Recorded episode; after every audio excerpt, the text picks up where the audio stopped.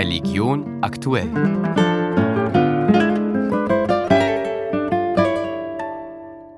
In Bayern soll die viel diskutierte Bezahlkarte für AsylwerberInnen schon in den nächsten vier Wochen eingeführt werden. Auch in Österreich trifft die Idee, Barleistungen durch ein Kartensystem zu ersetzen, auf Zustimmung, zum Beispiel bei Innenminister Gerhard Kahner, ÖVP. Das Hauptargument, würden Barauszahlungen eingeschränkt, könnten AsylwerberInnen kein Geld mehr in ihre Herkunftsländer überweisen. Dadurch gäbe es weniger Anreize für illegale Migration. Dabei gibt es solche Überweisungen schon jetzt so gut wie nie, sagen Hilfsorganisationen. Konstantin Obermeier. Momentan bekommen Asylwerberinnen und Asylwerber 40 Euro Taschengeld pro Monat. Dazu kommt ein Bekleidungsgeld von 150 Euro pro Jahr. Wird in der zugeteilten Unterkunft keine Verpflegung zur Verfügung gestellt, bekommen sie zusätzlich ein Essensgeld, je nach Bundesland circa zwischen 6 und 8 Euro am Tag. Die Direktorin der Diakonie Österreich, Maria Katharina Moser, ortet in der Debatte eine rein parteipolitisch motivierte Strategie. Österreich diskutiert jetzt seit Tagen über ein Problem, das es nicht gibt. Das Geld, das Asylwerbende aus den Grundversorgungsleistungen bekommen, ist so wenig, beschämend wenig, dass sie überhaupt nichts nach Hause schicken können. Die meisten Menschen würden erst Geld zu ihren Familien schicken, wenn sie Arbeit haben, sagt Moser.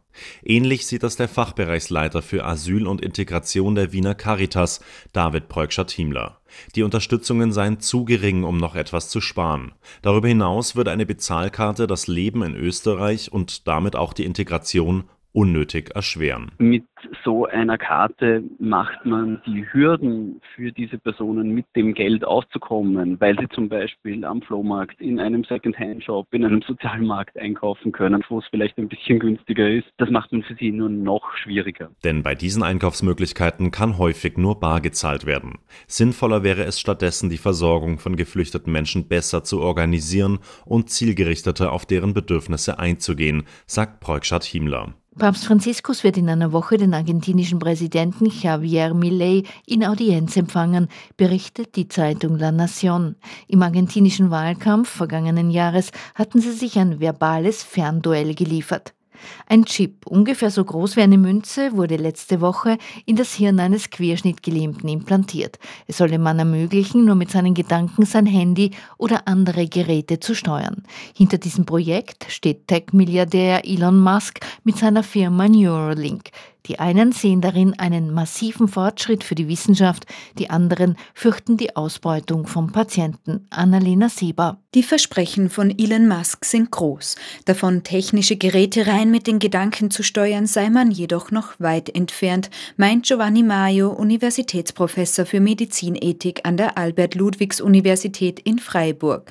Den Begriff der Telepathie, den Musk verwendet, haltet er für verwerflich. Das ist einfach nur eine Marketingstrategie, die ich äh, durchaus für problematisch halte, weil man damit suggeriert, dass sehr bald schon Computer Inhalte im Gehirn lesen könnten und auch umgekehrt. Das wird aber so nicht der Fall sein. Prinzipiell sind technische Gegenstände in Menschen keine Neuheit.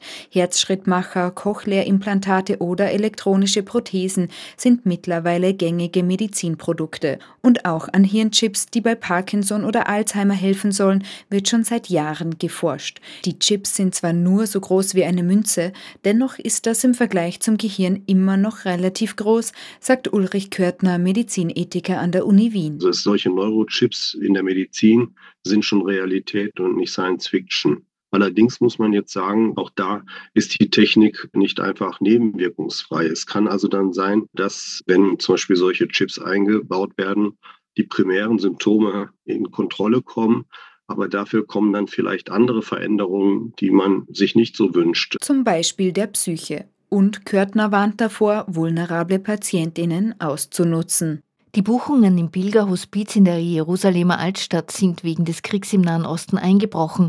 Ein finanzielles Desaster wird befürchtet. Normalerweise zählt das Pilgerhospiz jährlich rund 80.000 Gäste. Das war Religion aktuell, Ausgabe Montag, 5. Februar, Redaktion Susanne Krischke.